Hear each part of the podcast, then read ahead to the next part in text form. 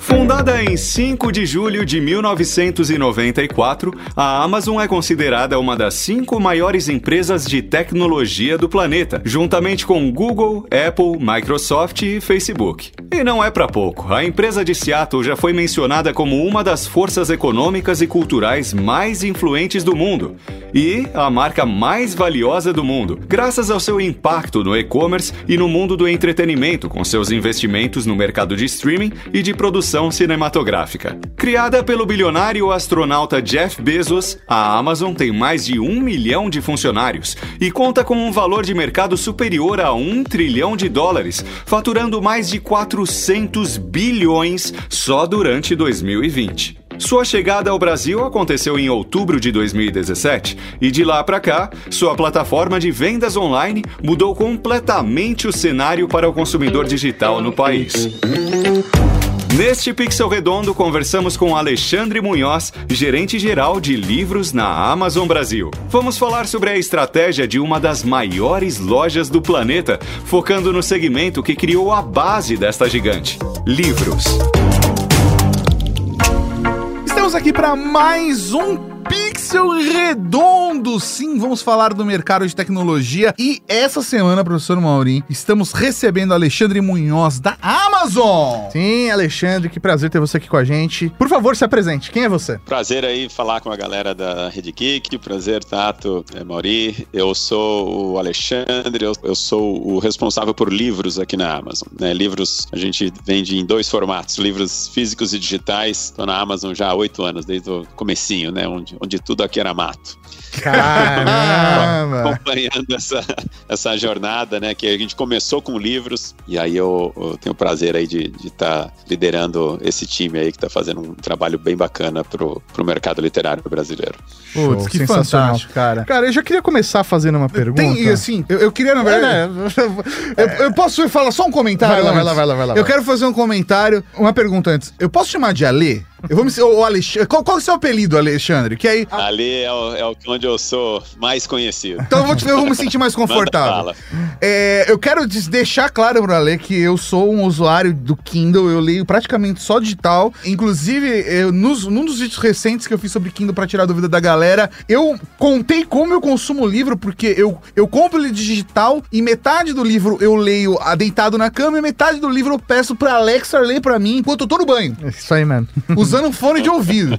E eu leio tanto que a última vez que eu liguei pra Amazon pra fazer alguma coisa, pedir alguma coisa, o pessoal falou: Nossa, você compra bastante livro, hein? Então, ó, quando eu fizer algum comentário como consumidor, é porque eu posso. tá Pode certo. falar, Mauri, desculpa. Ó, vocês que vão me entrevistar, mas eu vou fazer a primeira pergunta. Bora lá, então. Então, então vamos lá. Não, vou inverter. Quando você passou a usar o Kindle, você passou a ler mais? Nossa senhora. Assim, Ali, sério, eu tava com dificuldade de inserir o livro na minha vida depois da vida adulta. E isso fica muito complicado complicado por conta da rotina que a gente tem, responsabilidades e até mesmo fluxo de trabalho, né? E aí eu percebi que o melhor horário para eu poder ler seria à noite, deitado na cama. E por mais que tanto eu quanto minha parceira a gente tenha o hábito da leitura, é muito desconfortável você ler um livro físico deitado. Por diversos fatores. E ainda mais no escuro. Porque eu tenho um horário diferente da minha parceira. Já tentou ler Game of Thrones, né? Não, não, impossível. se você, se você morrer, erra, cara. você quebra o nariz. É, é, é, naquela pescada, sabe? Às vezes eu pesco com o Kindle na mão segurando aqui, ó. Eu pesquei e falo, opa, fecha a capinha e coloco do lado e durmo. Mas, pra você ter uma ideia, eu hoje estou batendo recorde ano após ano da minha leitura de adolescência, quando eu lia mais. Hoje eu tenho uma média de 20, 30 Legal. livros no ano, mesmo com todos os podcasts, jogos, todo o conteúdo que eu consumo, eu ainda consigo manter uma média de 20, 30 livros ano. É, isso realmente. Eu até não, não acreditei, né, no Tato quando ele, ele contou isso. E, e eu fiz parte desse experimento, né, quando a gente foi fazer review aqui de Kindle e tudo mais. E eu sempre tive muita dificuldade de ler, né, eu não, eu não consigo me concentrar na leitura, né. Então, ler um livro para mim é muito muito maçante. Eu sempre sempre preferi, sei lá, ler artigo, ler um jornal, uma revista do Como que de ele vê fato, filme. né? Se Ou- tem filme, ele vê o Aí, filme. Nossa, eu sou do time. É, puta, vai sair a série? Ah, né, vou, dar, vou dar um tempo aqui, vou esperar sair a série. Mas não, não, aí eu passei a ter a experiência com Kindle e, nossa, é, realmente é, mudou a forma como eu consumo esse tipo de, de conteúdo, principalmente porque eu me adaptei principalmente com a leitura no, no modo escuro. Eu uso a tela Invertida. invertida, ela toda Invertida. preta com a, a letra branca. Isso pra mim foi extremamente confortável, é, melhorou a- o, a- o meu foco de- na leitura e realmente é hoje ler livro digital para mim é realmente é o meu jeito predileto de consumir esse tipo de conteúdo. Então, Kindle realmente me ajudou demais nisso. Então, a sua primeira pergunta realmente é, é muito válida. É, e até pra, fa- pra compartilhar com a galera que tá acompanhando a gente, minha experiência como consumidor, tem um vídeo no canal aqui, depois eu vou pedir pra galera da produção, se puder colocar aqui no card pra depois o pessoal ver os nossos vídeos de Kindle pra deixar registrado também, é, pra galera que tá assistindo no YouTube, até pra ter uma referência. Eu comecei com uma experiência com Kindle Basic, depois fiquei com Paperwhite e hoje tô no Oasis. Assim, eu vejo como um processo de, ok, é um dispositivo que tem uma vida útil longa, que se paga, e aí a minha experiência, eu, eu, eu fui aprofundando cada vez mais. E tenho medo se vocês lançarem produtos mais caros, porque eu vou acabar gastando dinheiro. é por Ah, aí. mas super bacana vocês, vocês falarem isso, porque o espírito da coisa é bem esse mesmo, assim, é bem olhar na experiência. Co- Como tudo que a Amazon faz, assim, de olhar e falar, cara, o que que dá pra melhorar a experiência, assim, fazer com que você consuma aquele conteúdo de uma maneira melhor, né? A gente já vendia livro antes, o livro físico, e continua sendo para muitos públicos, né? Eu, eu leio os dois, né? O físico e o digital. Para alguns conteúdos, eu até prefiro o físico, dependendo do tipo de, de, de leitura e tal. Mas o de fato o digital ele traz uma, uma conveniência, né? Um, um- Sim. é uma experiência muito melhor para muita gente. E aí a consequência disso, por isso que eu fiz a pergunta, é que você passa a ler mais, né? Sim. Mas é, é- ela passa a ser uma consequência, né? Com então a gente certeza. sempre começa, a gente inverte, assim, não faz o business case, depois vê o que dá para fazer. É sempre ao contrário, assim. Como é que eu melhoro a experiência? Daí provavelmente isso vai gerar um, um business case bom, né? Então é, o raciocínio é sempre invertido, assim. Sensacional. Até fazer um comentário, uma coisa que a gente não costuma colocar aqui, mas eu vou fazer um comentário de uma pessoa que tá acompanhando aqui a live ao vivo. O Marcos falou que voltou a ler com o Kindle porque ele tem ceratocone, né? Que pra Uhum. quem não sabe, é uma. Ele colocou aqui como degeneração da córnea. É isso Mas é aí. que a córnea ela se deforma, cônica. né? Ela fica cônica. É, é uma condição que várias pessoas que eu conheço têm. É, eu tenho. O Mauri, inclusive, tem. Tem pessoas da minha família que também tem. E numa boa, né? Ah, sim, até porque você consegue aumentar, é, mas você consegue aumenta aumentar a fonte, é, tal. fonte. Ah, leve. É, é bem confortável mesmo. É por aí mesmo. Vamos, pode começar com a sua É, pergunta, na verdade, eu, eu queria. Eu que te interrompi, se empolgou. aí se empolgou. É, o Alexandre roubou a minha vez de fazer pergunta. é. Mas é, eu queria, na verdade, puxar um gancho com a fala mesmo do Alexandre, porque ele falou que tá com na Amazon, né, há oito anos, desde o início da chegada da Amazon aqui. Ele chegou basicamente com o mercado literário, né? Foi a primeira entrada aqui no Brasil, foi com, com esse mercado, né? Mas eu queria entender, na verdade, como que você, Alexandre, e aí também você pode dar a sua opinião, é como Alexandre, pessoa física, mas também como Amazon, porque uma coisa é fato, a chegada da Amazon mexeu com o mercado. E mexeu com o mercado tanto de quem publica livros, quanto para quem compra livros, tanto para as editoras, né? E muita gente, principalmente consumidor, olhou isso como um- um- algo muito positivo e as outras livrarias olharam isso com um lado negativo. Assim, meu, ficou com aquele medo. A Amazon vai chegar e vai fechar as livrarias, né? Tinha esse, esse receio, né? De como o mercado iria entender a entrada da Amazon. Eu queria saber a sua opinião em relação a isso, né? E como a Amazon se posiciona, né? Porque realmente vocês mexem com o mercado aonde vocês chegam. Eu acho que eu tenho uma opinião bem, uma, uma visão bem clara, né, dessa, dessa leitura de cenário que você colocou.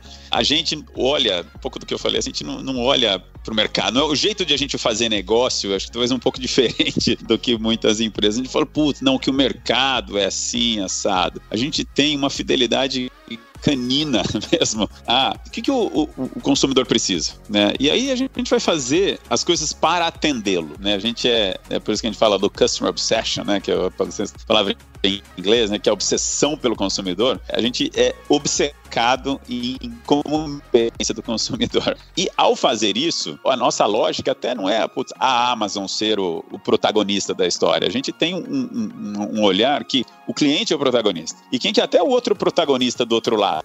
Mercado, né? É o autor do livro, é o, o autor, depois o editor. Todo mundo que está entre o, o, leitor e o autor é um intermediário nessa cadeia. Sim. Né? Então, e como o papel de qualquer intermediário é você aumentar o valor das pontas, né? O que importa no fundo, até a Amazon é intermediário. Ela está aqui no meião para dar mais valor para o cliente, né? Para que ele tenha, o que, que é valor, né? Que ele tenha mais acesso a livros, que ele consiga ter acesso a livros baratos, que ele seja bem atendido, seja no, no físico, chegue rápido, chegue bem feito, ou no digital, né, com todas as, as melhorias. E para o autor e para a editora, que são os produtores criativos, né, que, que eles, eles que, que, que fazem esse, esse mercado acontecer. A gente trabalha para maximizar né? Todo mundo. Se, se a gente está tendo um sucesso é porque a gente está fazendo o sucesso das duas pontas. É assim que a gente fez. Quem não consegue gerar valor tão bem, naturalmente, estamos falando da Amazon, estamos falando de livro, estamos falando de qualquer lugar, em qualquer mercado, em qualquer, em qualquer situação. Quem não gera valor para essas pontas, perde valor,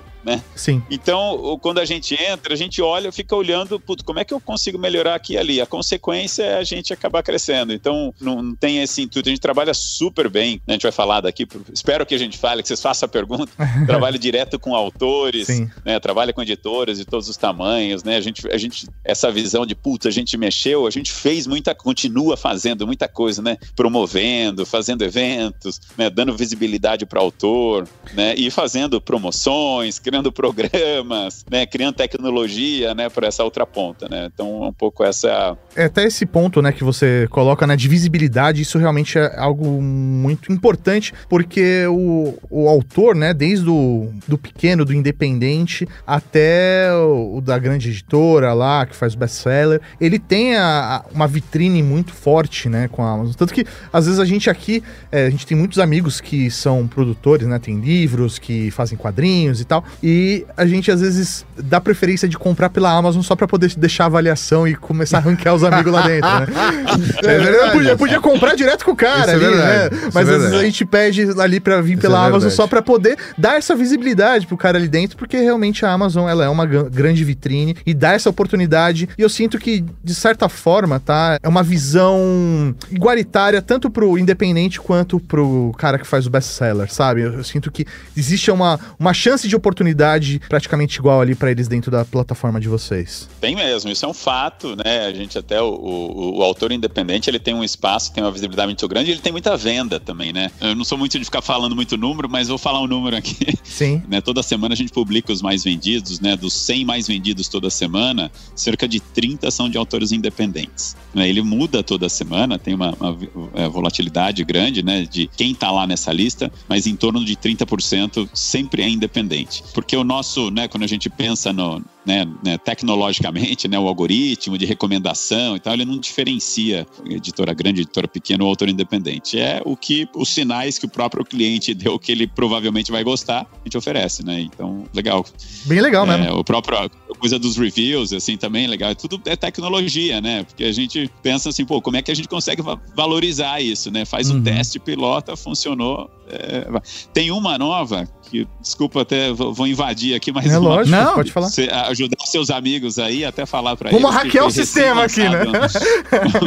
uma tecnologia que foi super legal, assim, que até foi considerada um tempo atrás uns, umas inovações super legais dentro do. internamente, né? Dentro do, do segmento de livros. A gente lançou recentemente no Brasil, que é uma feature nova chamada Siga o Autor. Hum. Né, que você vai lá comprar o livro, é uma página do autor, né? Que o autor, ele lá, né? A gente até está trabalhando, foi lançado recentemente para todos os autores entrarem, colocarem lá a biografia dele, a foto dele e tal. E do lado de cada livro tem uma, um botãozinho, né, para você seguir. Demais. O que significa isso? Putz, qualquer coisa que aconteça com esse autor que você colocou, você vai receber uma notificação. Então ele lança um livro novo, faz um, um evento, alguma coisa que ele tem visibilidade, você como cliente vai receber um push, um e-mail falando, ó, oh, aconteceu um negócio novo com esse autor. Ele tem uma diferença muito grande para o autor, não só em visibilidade, como venda direto também. Com certeza. E para o cliente também, né? Que você, pô, você tá interessado em querer saber aquilo também. Então, faz sentido. É a, a, a, lógica. Bem legal mesmo. E, Ellen, me fala uma coisa, cara, em relação ao hábito de leitura, comparativamente Brasil com outros países, assim,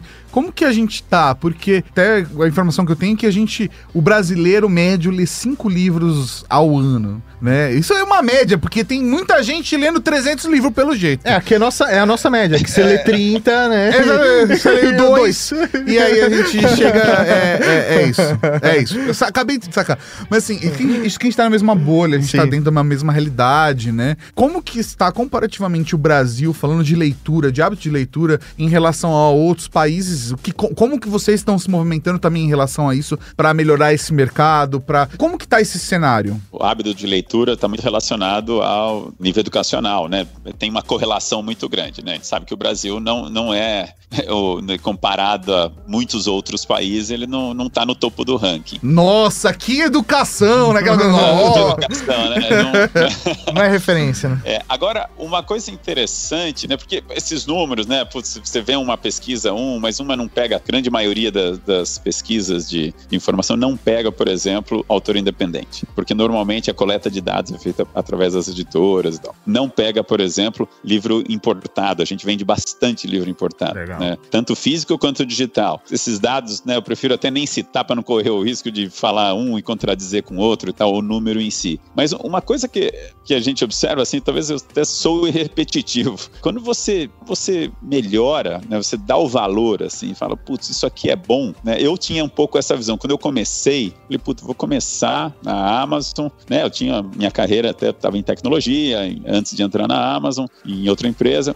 E, cara, mas eu vou, pô, legal, a Amazon, legal pra caramba, puta empresa, né? Lá, lá fora, né? Tá entrando no Brasil, mas vou trabalhar com livro, livro digital, que era uma categoria que nem existia no Brasil ainda, né? Puta, Kindle, até eu já tinha ouvido falar do Kindle, um amigo tinha ido viajar e tal. Sim. Cara, será que tem, isso tem mercado, assim? Puta, tô, né? Puta, eu, sempre gostei de ler, mas será que é um negócio pra eu, pra eu trabalhar, pra eu ter o meu ganha-pão em cima disso, né? Fiz a aposta e, cara, eu, eu me surpreendo pro tamanho, em particular o livro digital, né? O, o livro digital, quanto ele cresceu e quanto ele continua crescendo. E a gente que gosta de fazer muito teste, muito piloto, de fazer, puta, tá funcionando aqui e ali, puta, não tem muito segredo. O segredo é, putz, se, se você oferece um negócio que as pessoas estão buscando, a resposta vem. A resposta vem de- com- numa mágica, assim. Se você faz o trabalho direito, assim, o, o Kindle, quando começou, ninguém sabia, ninguém sabia que era a Amazon, né? Uhum, então a gente sim. tinha um site lá, Amazon, pô, tá, ninguém nem tinha ideia do que era, né? A gente foi muito silencioso, né? Por muito tempo as pessoas perguntavam, quando eu falava para meus colegas, ah, tô trabalhando na Amazon, ah,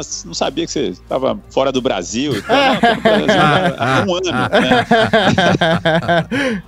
Mas eh, foi muito, né? Até com não muito marketing, no boca a boca, e as pessoas foram experimentando, um pouco depoimentos de vocês, assim, foram experimentando, foram encontrando o livro. A gente teve um foco muito grande no, no início. A gente é um, é um foco é, que nunca acaba de ter o livro, né? É um pouco a pior experiência que alguém pode ter ao entrar numa livraria é não encontrar o livro que ele está procurando. Então, essa é a primeira. Putz, foi um, é, um, é um trabalho incessante de, de ter todos os livros antes de pensar na experiência, no preço e tal. Então, a gente é muito obcecado em. As pessoas chegam, putz, ela até pode ter. no- Se ela experimentou, tem um livro na cabeça, encontrou, né? E aí a gente tem outras formas de, de trazer esse cliente para dentro. Às vezes é um cara que nem é tão leitor, putz, ó, leia uma amostra, é de graça. Isso é uma atitude que eu acho bem legal mesmo. De você poder pegar a amostra do livro, ler o primeiro capítulo, às vezes um pouquinho mais É, e primeiro, tal. segundo capítulo. Às vezes dá, é. dá, dá um gostinho, Sim. né? Até porque às vezes, poxa, pensa no cenário que. Por- eu também vou admitir aqui que eu, na grande maioria dos casos, eu sou o caçador de promoções. eu pego, tem momentos específicos do ano que os livros entram em promoção, e aí eu vou na loja Faz a Kindle rapa. e faço a rapa. Vezes, dia tal, especial. tal. Eu, eu, eu tenho até meio, medo de abrir o meio marketing da, da, da galera da Amazon, se dá um arrepio assim. E quanto vai impactar no orçamento do mês em livro? Mas é porque eu acabo pegando muito Gastar é promoção. bom. É, é É, é bom, eu também acho, também acho que é bom. Mas a gente. Eu fico sempre atento pra pegar as promoções. Óbvio que às vezes fala assim, putz, tem tal livro que eu quero ler. Saiu agora recentemente, sei lá, Jogador número 2. Saiu ele em, eh, disponível, né, eh, digitalmente no Kindle. Fui lá e, e peguei. Pe- Paguei um preço, O preço maior, cheio. o preço cheio. Mas, sei lá, 30 reais, sabe? Que se a gente for comparar, né, hoje, eh, comparativamente, né, é, hoje 30 reais aqui em São Paulo, pra galera que tá às vezes em outros estados, não tem referência. Mas um PF é tipo 20 conto. É isso aí, ou uma coxinha no grau, né? É, não, a coxinha no grau.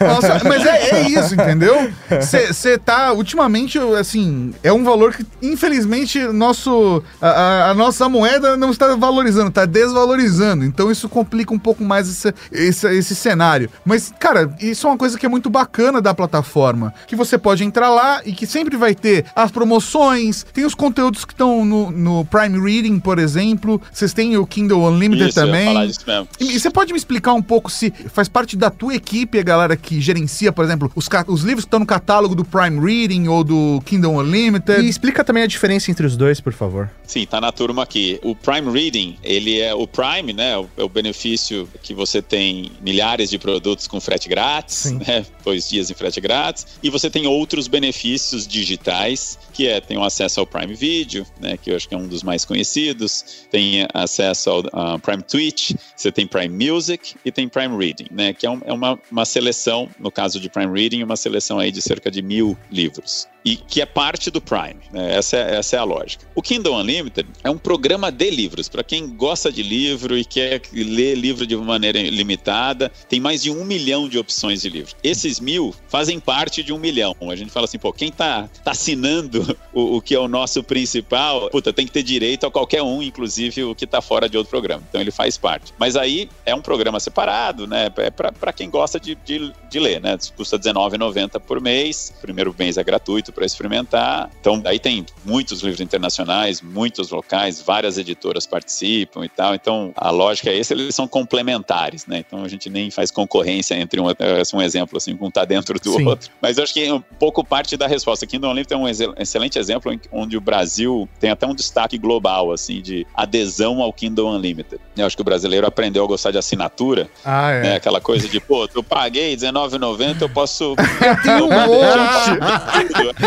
O brasileiro adora isso. Eu Um particularmente... brinde, adora um brinde. Eu não, eu não entrei no, no, no Kindle Unlimited porque toda vez que eu faço as contas, eu falo assim, eu acabo, às vezes... Você não gasta R$19,90 por mês em livro, é isso? Então, na verdade, às vezes até gasto, mas eu gasto em um mês em específico, aí, sei lá, eu gasto 30, 40 reais. Aí no outro mês eu, eu tô lendo ainda os outros livros, sabe? Então, como flutua e eu tenho um gosto muito específico, aí eu vou exatamente no livro que eu quero, sabe? Eu prefiro pegar livro a livro do que pegar assinatura. Mas eu acho que é uma questão muito de consumo, porque, é, por exemplo, a minha, a minha companheira, né, minha parceira, ela se interessou mais pelo Kindle Unlimited do que eu, Sim. sabe? E aí, volta e meia, ela, ela assina, tá usando tal, aí para, volta. Aí depende muito de momento também, né? De tempo que tem pra leitura, depende da fase da vida. Mas é muito curioso saber que o Brasil pegou forte o Kindle Unlimited. Porque, assim, óbvio, comparativamente eu não tenho referência, mas a percepção que eu tinha é que existia um público, existe um, um- um nicho que é atendido por isso, mas, assim,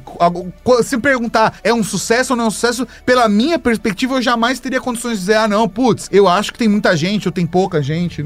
Não teria essa referência. O Unlimited tem uma coisa muito de leitura em série, né? E são dois grandes públicos, né? Se tiver que nomear que, que aderem ao Kindle Unlimited, um que lê serialmente, né? Putz, é a mesma série que você vários, por exemplo, Harry Potter, tá inteiro em Kindle Unlimited. Então, se a pessoa lê, putz, sabe, né? é, se ela lê rápido, ela consegue em dois, três meses, putz, ler a série inteira, né? Então, esse, esse tipo de. E tem outras séries que é o tipo de leitor que adere bastante. E também tem o leitor de consulta, né? O cara não vai ler o livro inteiro. Ah, ele ouviu falar, Ah, que isso faz de ler muito sentido. coisa e tá. E daí ele entra e sai e tá, tá lá, entendeu? Então tem um monte de livro. É o que- surfista de livro. Alguns é o surfista de livro. Então, para essa pessoa vale a pena. Mas tem gente que sai mesmo. E, só que o- até um efeito interessante que às vezes a pessoa sai, mas, putz, é o jeito dela ter, ter conhecido o- a leitura digital e ela. E pra gente tudo bem, entendeu? Sim, Se, se ela continuar a consumir lendo no- o- os demais, tá valendo. E Ali, você tem alguma, sei lá, perspectiva, assim, ou pode compartilhar com a gente uma referência de, nos livros digitais, quando a gente fala em livros digitais, do quanto, pelo menos, por cento é consumido num Kindle, quanto por cento consome apenas no celular ou apenas no computador, em outros dispositivos? Você tem uma referência disso? Porque é uma curiosidade muito forte que eu tenho, assim, porque a experiência no Kindle, pra mim, é tão, é tão boa,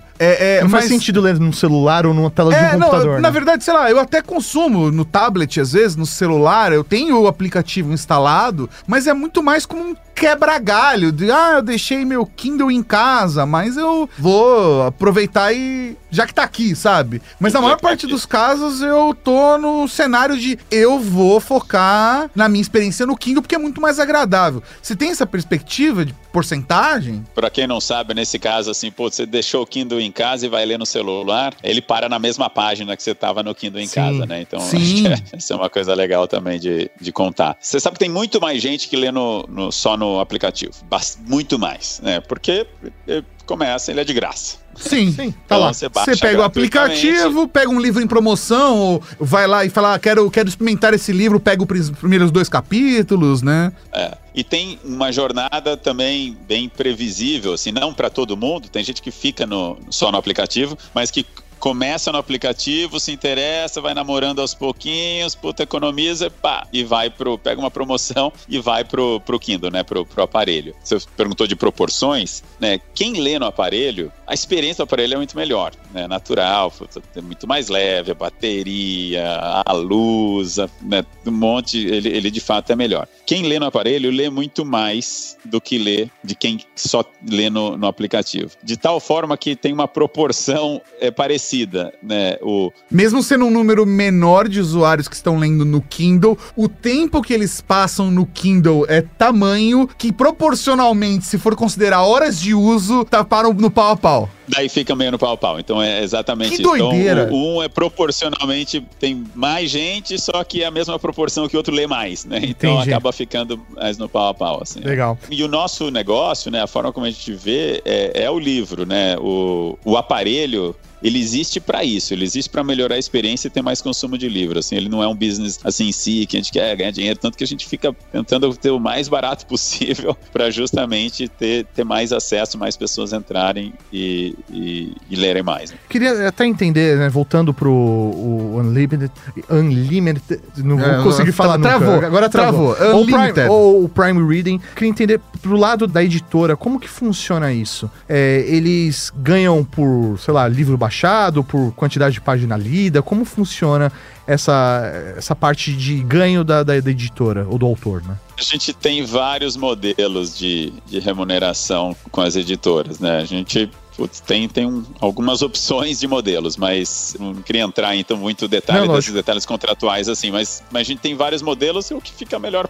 para ela, assim, tem Uhum. dá para ser proporcional à leitura, proporcional à compra, proporcional a, é, ou valor fixo, é, então tem um tem um, É caso a um caso leque ali. de, né, a gente não abre muito, né, porque tem, tem uma variedade grande. E, e é- até uma, uma dúvida que muita gente tem em relação né, ao comparativo entre livro digital e livro impresso, né? É na questão de preço, né? E fica sempre aquele questionamento: ah, por que, que o preço do digital, às vezes até no lançamento, é o mesmo que o. Ou do- muito próximo. ou muito né? próximo do livro impresso, né? Se não tem o custo da impressão, do material e tudo mais, né? Isso é uma escolha, por exemplo, de estratégia da Amazon ou é da editora? Vocês definem isso juntos? Pode explicar pra gente como funciona esse raciocínio? um passo para trás, né? A gente sabe que o cliente tem a expectativa de ter o livro digital mais barato do que o livro físico. Sim, Isso- é, ele não tá levando uma coisa pra casa, né? Pra ele pegar e abraçar, né? Para- Então, né, ele tem, tem, tem o custo, tem o custo do transporte, né? Tem todo.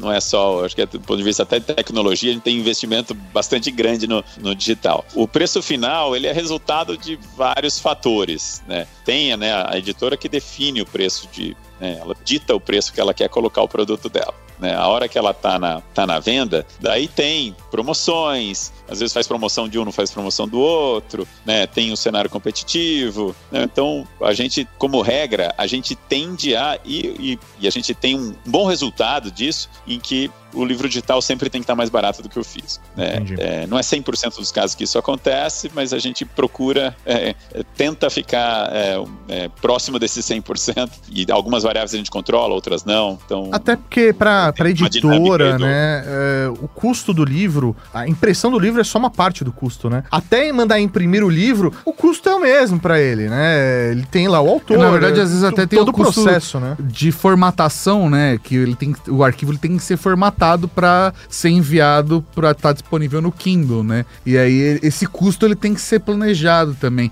Isso é uma coisa muito complicada é, do, do, lado das editoras e tudo mais. Tenho alguns amigos que têm editoras, alguns conhecidos têm editoras. Eu sou muito burro de não ter lançado meu livro ainda, porque tem tanta gente que eu conheço.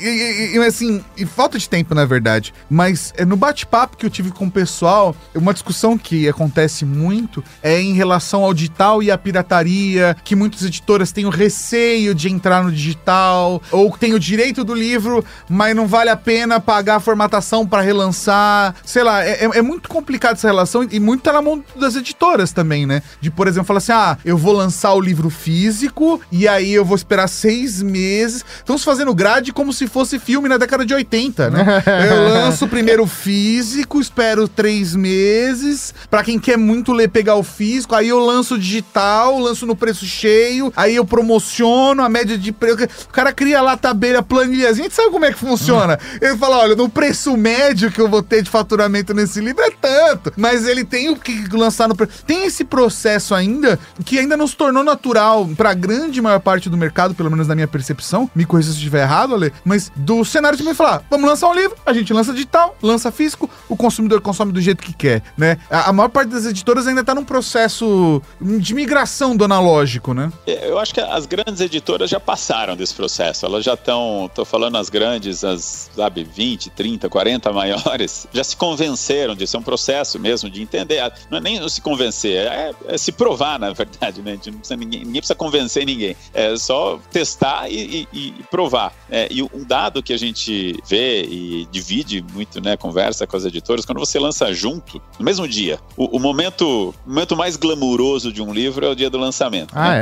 Esse é, é, é o, aquele o momento chave, a hora que o, o, livro passa, deixa de ser dele, né? Ele passa a ser dos leitores, né? E daí cada um tem a sua interpretação, né? Então ele, ele até perde a propriedade, entre aspas, assim, do, do livro. Então o lançamento é o, momento mágico do livro. É onde atrai mais gente. Se você tem os dois formatos, você vai atrair gente dos dois. Mesmo que a compra seja cruzada, mesmo que putz, o cara foi atraído porque ele estava lá numa rede social e viu e ou algum amigo dividiu a, o digital e daí ele chega lá, ele chegou nele pelo digital. Só que daí na decisão de compra dele, ele fala: "Ah, não, eu prefiro o físico mesmo" e tal. É, só que ele se ele não tivesse o digital, ele nem teria chegado para comprar o físico. Então, é, são vários fatores, né, que putz, quanto mais você atrai, abre o funil, você vende mais independente do formato, né? Então, isso é um fato, né? Então, quanto mais você trouxer os dois formatos e principalmente no dia do lançamento, né? A gente é um trabalho que a gente faz, a gente tem, tem uma métrica que a gente acompanha de quanto, por cento dos livros a gente consegue lançar o físico digital juntos, no mesmo dia. Assim,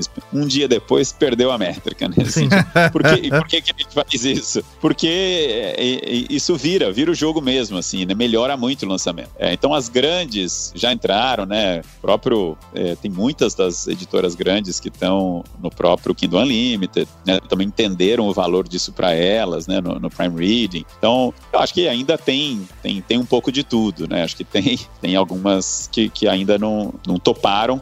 É, o nosso trabalho é tentar e convencer, mostrar os dados e tal, de como, como é um negócio legal para elas, né? Como eu falei, assim, puta, a gente, a gente quer valorizar o. Desculpa te interromper, mas eu acho que tem um cenário também que as, as, editoras ainda não sacaram, que é a galera que é produtora de conteúdo, que faz conteúdo no YouTube, que faz podcast, que já sabe há muito tempo de você criar uma massa crítica de conteúdo que é, putz, às vezes aquele livro lá você vai ter duas vendas no mês. Você tá dentro de um long tail, né? Você tá dentro do processo de venda que vai demorar. Mas se você aumenta o seu catálogo, sei lá, a Companhia das Letras não colocou O Homem que Matou Getúlio Vargas, que é um livro do Jô Soares, que tem versão física, você encontra hoje versão física, inclusive hoje a capinha é vermelha, antigamente era verdinha. Eles mudaram a, a, o matiz da capa nos últimos anos. É um livro de 98 que só tem ele físico. Ou a, sei lá, a editora Imago tem a série Dark Cover, que eu gosto muito, que eu inclusive recentemente reclamei que não tinha digital, Sim. né? É uma, é uma, reclamação que eu tenho toda semana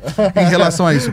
Mas que cada livro digital desse que eles estão colocando, eles estão aumentando a massa crítica e no longo prazo eles vão ter ali um ativo, né? E cada livrinho desse é um ativo que tá trabalhando ali na loja e que pode disponibilizar no futuro, vai gerando renda, né? Eu, eu acho que tem uma mudança de mentalidade também envolvida nisso, não? Sim, com certeza. Porque eu, eu acho que, né, desde que o, o, mundo tem virado digital, acho que a Amazon faz parte desse fenômeno da digitalização. Sim. Esse fenômeno que você fala, né, de uma coisa influenciar outra, até, né, as, por exemplo, os algoritmos de recomendação. Putz, é uma editora, muitas vezes tem parecido com outro livro, então, né, ou às vezes o mesmo autor. Então, uma coisa puxa a outra, né? Eu acho que o, o entendimento que que, pelo menos, né, a forma como eu vejo esse, esse universo é o nosso concorrente é o livro, é o livro, não, é o filme, é a música, é o WhatsApp, é a hora que você, o, como é que você usa o seu tempo livre, uhum. né? O seu tempo é, livre você pode usar com um monte de coisas e com livros. Então você não pode perder a oportunidade de ter o, o livro disponível ali. Então qualquer perda de oportunidade, putz, você está jogando ela fora que talvez ela não recupere. Né? Então por isso que né, a gente tem essa essa lógica da obsessão de putz, uma métrica muito ruim é você tentar achar um livro e não encontrar. Né? Você já fez isso digital, assim, a gente tem que estar tá lá, assim. É a oportunidade, o, mundo anda muito rápido, né? Você perdeu aquela, você não volta. Daí, putz, você esqueceu é. do assunto, né? Então a gente, né, com a, com a loja super sharp, do jeito que a gente fala, assim, cara, ela tem que estar tá tinindo ali. A hora, que, a hora que o cliente entrar, ela tem que responder. Tá azeitada. Então, é essa tem que estar tá azeitada. E, e, né, e com a tecnologia, isso, né, o cliente ficou muito muito exigente, né? Ficou muito, é, eu sou muito chato. rigoroso.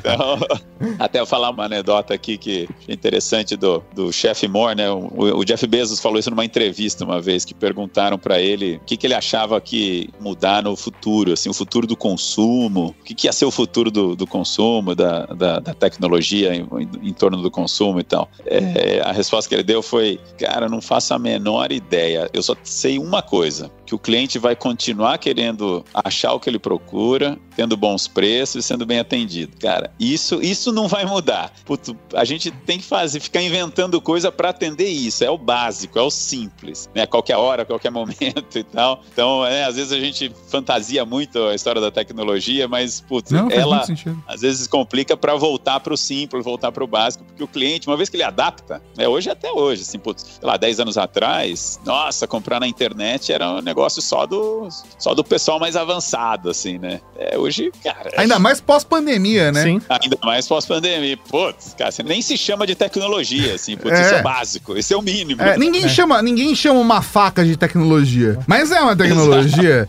é que na Exato. cabeça das pessoas já não, não é mais alta tecnologia, né? A faca já é a tá faca, é uma ferramenta. Tanto faz ali, né? E quando um processo vai se tornando, quanto mais natural ele vai se tornando, a gente perde essa percepção de tecnologia. Vira só uma coisa ali, ah, não, eu aperto um botão aqui e chego em casa amanhã. Eu faço não sei o que lá e aí eu tô lendo. É fácil, né? Eu aperto um botão a hora que eu quiser, tô lendo o livro. Acabou.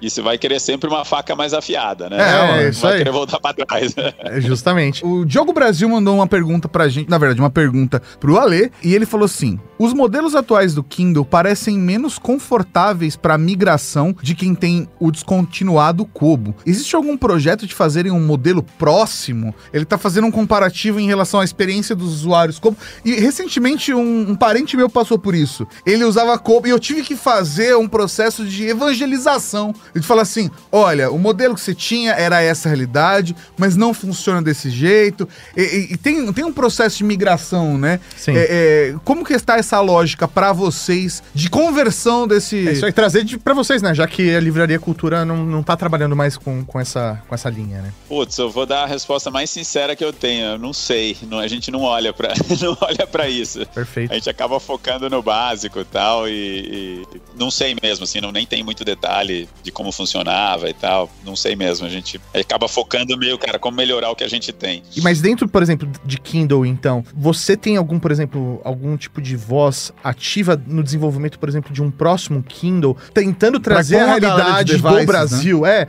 assim, ó, putz, no Brasil a gente tem um hábito tal, será que não dá para colocar tal característica? Existe essa conversa entre os times? Existe, claro. Não, a gente é, a Amazon tem uma visão é bem é interessante, assim, bem, bem global no sentido de né, até a forma de contratar as pessoas e tal, uhum. né, de não é, putz, existe um playbook internacional é assim que funciona, né, é meio que o contrário, assim, claro que tem que ter uma lógica de escala e tal, mas, pô, e aí, o que, que precisa aí, né, para trazer? A gente até tem algumas coisas específicas, né, um exemplo que que a gente foi até um projeto que surgiu daqui, né, quando a gente lançou um aplicativo que era mais leve para celulares com menos memória. Sim. Né? A gente fez foi uma, um lançamento do Brasil. Ah, né? A que gente fez legal. junto com a Índia, Brasil e Índia. A gente colaborou junto, eram os dois países que precisavam disso para fazer uma coisa que era, cara, nem, nem foi lançado nos Estados Unidos, foi só, foi só no Brasil. É que é o Índia. nosso mercado, a nossa realidade, né? É, tem uma outra coisa, assim, bem brasileira, assim, que é bem, bem jabuticaba brasileira, na hora de pagar um livro digital com boleto.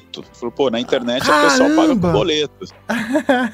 pô, os caras nem sabem o que é boleto, eles sabem o que que é cartão de crédito e débito. né? Aham. É, hoje a gente pode pagar com boleto. Ah, né? que legal. Mas- Mas aí como funciona? Vocês liberam o livro pra pessoa quando o boleto é compensado? Quando compensa o boleto e a gente trabalhou com os bancos para ter uma compensação mais rápida possível. Então, normalmente dura um- menos de um dia, assim. Então, para justamente só liberar na hora do. E daí a pessoa pode começar lendo a amostra já direto, né? Até baixa a amostra automaticamente. Muitas vezes ele nem percebeu. Ele, a hora que ele chegou lá, eh, já baixou porque já compensou, entendeu? Putz, que saca... a sacada da amostra nesse caso faz todo sentido, porque ele já começa a ler e realmente É. já compensou, já tá lá, continua lendo. Putz, bem legal essa ideia mesmo. Muito bom, muito bom mesmo. Só mais um exemplo de assim, tem muita coisa que vem a partir do Brasil, assim. Quando você falou, olha, que parte do seu time tá envolvido com a galera que faz a seleção, por exemplo, da- do catálogo do Prime Reading, do Kindle Unlimited, eu vou levantar agora uma pergunta complicada pra você, porque é o seguinte, eu conheço muita gente, conheço muita gente,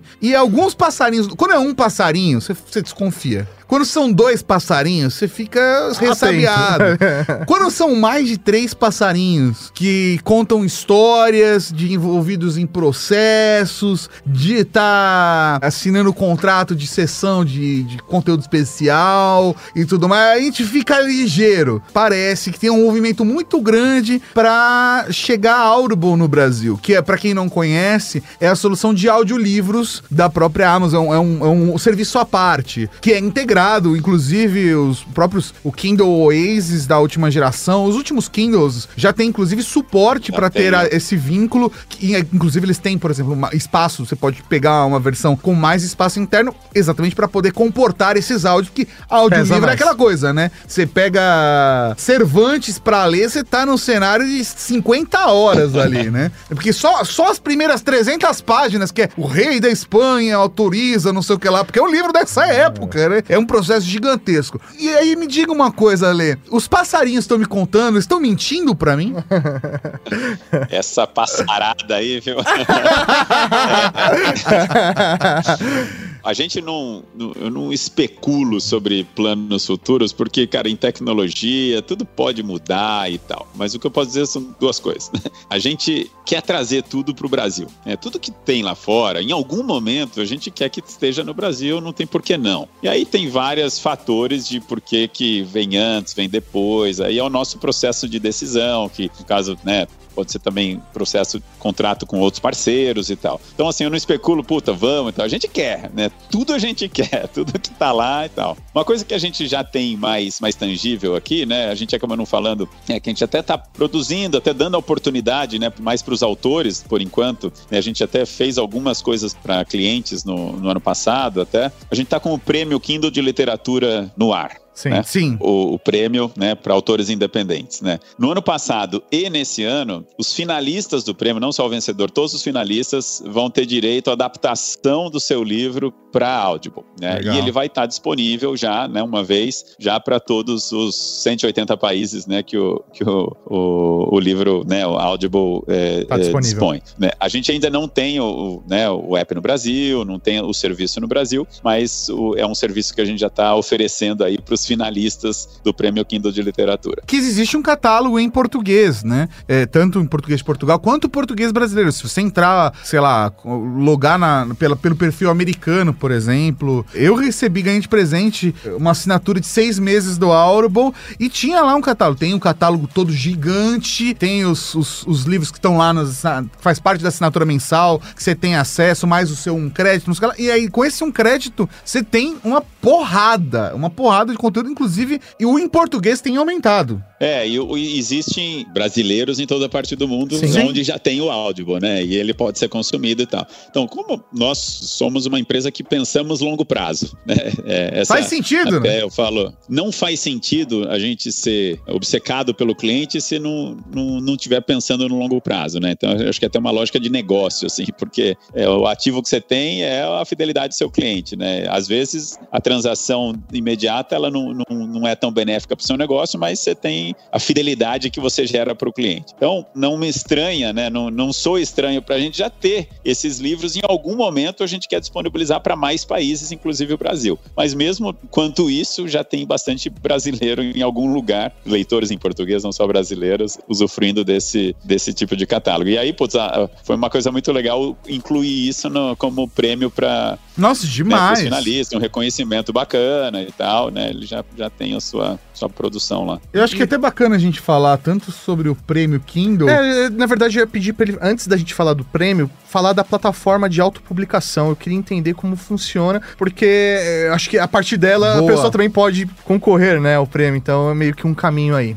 Legal. Não, o KDP, né, que é o Kindle Direct Publishing, a gente não traduziu esse porque é uma marca global, Sim. é uma ferramenta né, self-service que o, que o autor entra lá é, e publica o seu livro. Né? Ele entra com o seu livro, né? ele pode carregar lá o Word, PDF, tem, tem várias as opções que ele tem. Ele coloca o livro lá, que ele, ele trabalhou no livro, né? A gente não, não, não faz a edição, né? Então, muitas vezes o autor contrata terceiros, tem uma indústria de suporte, né? De editores, capistas, revisores, né? Ou ele faz sozinho mesmo.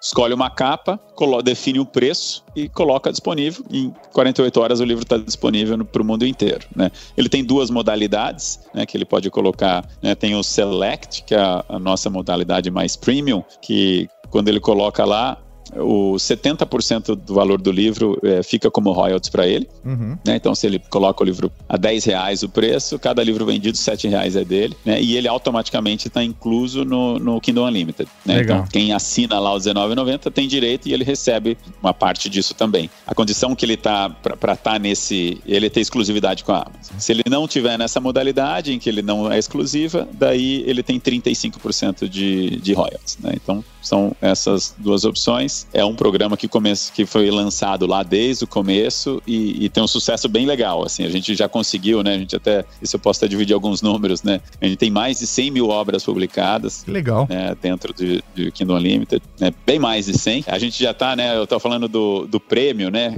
vocês até, acho que era o gancho que você ia perguntar. A gente tá na sexta edição do prêmio agora, e a gente já teve 8 mil obras publicadas dentro do prêmio. Que legal, cara. É um, um avanço legal aqui, que, que né, a gente tá, tá orgulhoso de estar indo para essa sexta edição. E aí, pra participar do prêmio, ele precisa ter é, publicado por essa plataforma ou não? É, o prêmio ele é aberto pros livros que estão dentro do Kindle. Ele, ele inscreve no prêmio usando a plataforma, né, usando a ferramenta. Ele se, se coloca lá na ferramenta, o, Até pra educar, né? O autor, né, também. Exato, é. Ele daí coloca lá, tem na página do prêmio, depois eu acho que é até legal divulgar o, o- a página do prêmio. Daí ele coloca lá, ele tem que, né, tem um- algumas regras, né? Que ele tem que colocar o hashtag prêmio Kindle de literatura, então tem umas palavras-chave lá para garantir que ele está se ins- inscrito no prêmio. Certo. E daí a gente tem, até a gente, é um prêmio em parceria com, a- com o grupo editorial Record, né? Que a gente tem um jurado, sempre um jurado bem celebrado aí para definir qual é o- o- a obra vencedora. E dentro do, do KDP, tem algum tipo de curadoria da Amazon em relação a essa publicação? Eu pergunto isso porque, não sei, é, deve ser obrigado a ter um padrão, né? Como que a gente sabe, sei lá, que o autor publicou um livro que tem, sei lá, começo, começo meio e fim, sabe? Coisas do tipo. É, como, sei lá, eu vou publicar um aplicativo na loja do Google, ele faz uma avaliação daquilo, né? Existe uma avaliação prévia ou não? Se inscreveu, publicou, tá lá disponível para download. É, a gente não, não se coloca nesse papel de curar, né? Uhum. Quem faz isso é o, é o cliente, né? Então é um Tá. pouco obras boas, vão ganhando mais reviews, né? Melhores reviews e vão, vão subindo no ranking. As, as que não, que ficam mais desaparecidas, elas. Mas a gente não se coloca no papel de dizer o que que, é bom, o que, que é ruim. Até porque é difícil dizer o que, que é bom e o que é ruim, né? Ah, sim. Que eu, eu acho bom você achar ruim e vice-versa. Então, a gente deixa né, totalmente democrático, os clientes elegem, né? Mas se encontrar, sei lá, algum livro que seja inadequado, impróprio, eu posso também denunciar na própria loja e aí o pessoal vai olhar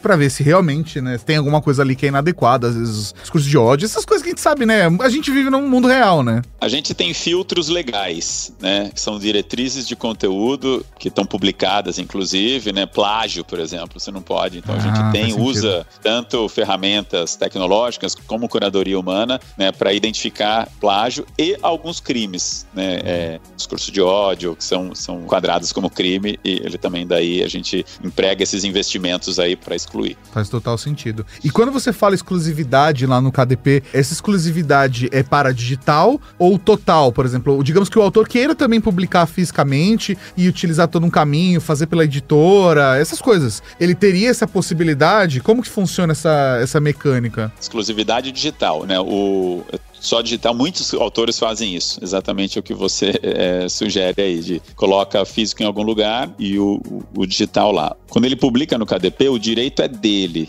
eh, ele não cede o direito pra gente e tal. né? A gente tem uma cláusula de exclusividade aí no, no caso do KDP Select, né? Porque aí ele tem todas as vantagens, mas o direito continua sendo do próprio autor, né? E ele pode mudar de ideia, inclusive se ele optar ah, dessa forma, né? Então, mas muitos fazem isso. Não, fantástico. Agora, sobre, falando de fato sobre o prêmio, né? Que a gente levantou a bola. Hoje vocês têm. é, são dois prêmios, né? Você tem o prêmio Kindle de literatura e o prêmio Geek de literatura. É isso mesmo? É isso aí. O Prêmio Kindle de Literatura está indo assim para sua sexta edição, né? Ele foi um formato bem já bastante consagrado assim de ter, ter obras muito boas de autores muito é até muito interessante ver o perfil dos finalistas últimos. Você tem estreantes, tem autores já renomados, né, que já publicaram em outros lugares e optaram por participar do prêmio. E aí a gente lançou esse ano também, agora recém lançado, né, o prêmio Geek, né, para obras geek, né? Acho que esse foi um formato que a gente identificou como um formato de sucesso, de, de trazer, né, um pouco nessa coisa de movimentar esse segmento, de trazer uma coisa legal. A gente identificou que tem muita obra. O KDP, o sonho do KDP é que nenhuma obra fique dentro, trancada na gaveta Legal. né? Então você fala, cara, tem que tirar essa obra da gaveta, tem que dar vida para ela, né? E eu acho que esse, esse segmento geek tem, tem a gente né, tem uma hipótese que tem muita gente que tem os seus, seus manuscritos, seu arquivo em algum lugar que está guardado e ele tem a chance aqui de a gente tá dando um incentivo a mais aí para ele, ele trazer para o mundo essa, essa obra. A gente fez essa aí em parceria com, com o Omelete, né? Ah, sensacional. Até uma- relacionando, né, com a questão do, do prêmio geek e tudo mais, até pela nomenclatura, a Amazon sempre faz, né, as cidades mais geeks do Brasil, né, no caso, é, fazendo o ranking ali de acordo com venda. Pelas categorias, né? De é, compra. isso aí, de categorias de compra e tal. E é muito legal porque São Caetano, que é a cidade da, on- da onde a gente vem, sempre tá ali, né, no topo Tá da sempre lista. Exato. no primeiro segundo ali. É, né? isso aí. São Caetano, pequeno gigante. Pequeno gigante, pequeno gigante. Já diria o hino de São Caetano. muito legal, muito legal. Alexandre, eu acho que, é, é, assim, obviamente a gente poderia ficar aqui mais uma hora Nossa, conversando. Fácil, fácil. Assim, é porque é, é muito apaixonante, né? Eu acho que tem bate-papos e bate-papos. É óbvio que quando a gente traz a galera de produto e vamos falar de é, celular e aí traz a. Tem, tem muita coisa, porque o mercado é acelerado e tal. Mas quando a gente fala de. Ainda mais num cenário como o de vocês, a gente tá falando, por exemplo, de, de livros digitais, assim, de ponta a ponta. Hoje no mercado, só brasileiro, só existem vocês aqui. Que atende do tipo, desde o dispositivo. Não tem mais ninguém que tenha, tipo, o Kindle, a loja que vende o físico e que venda papel higiênico também, né? É- já, já passei por isso, de precisar de papel higiênico, eu comprei pra chegar no dia seguinte. Até por conta disso, a relação fica muito apaixonante, né? Sim, com certeza. A gente também se envolve da mesma forma, porque a gente também é consumidor, né? E até às vezes fica difícil ter um olhar crítico em relação a isso, né? Com certeza, com certeza. Então, queria aqui agradecer demais a sua presença. Nossa, É, pelo papo gostoso. aberto, realmente a gente poderia ficar aqui pelo menos mais uma hora aqui conversando. Então já fica aqui o convite para você retornar para a gente continuar essa conversa num outro programa. Bacana. Não, foi um super prazer. Esse é um assunto que eu gosto pessoalmente e foi super prazer aí trocar essa ideia com vocês. Vai ser um prazer voltar também. Sensacional.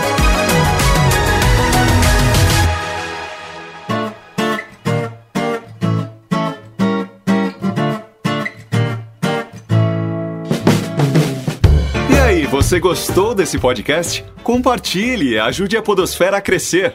Contribua também enviando sua sugestão de pauta ou comentário em áudio pelo WhatsApp 11 98765 6950. Não se esqueça de dizer o seu nome e de onde está falando. Seu feedback poderá aparecer no nosso programa de sábado, o Serviço de Atendimento à Cavalaria. Esse episódio foi realizado graças ao apoio de outros ouvintes como você. Para saber como apoiar nosso trabalho também, acesse redgeek.com.br barra apoio. Direção e apresentação Tato Tarkan e Professor Mauri. Produção Laura Canteiras e Letícia Martim. Pauta, pesquisa e texto original Fernando Baroni, com a voz de Raul Rosa, arte de Di Tardelli e a edição divina de São Eduardo. Conheça todos os nossos podcasts procurando Rede Geek em seu agregador favorito ou em redgeek.com.br.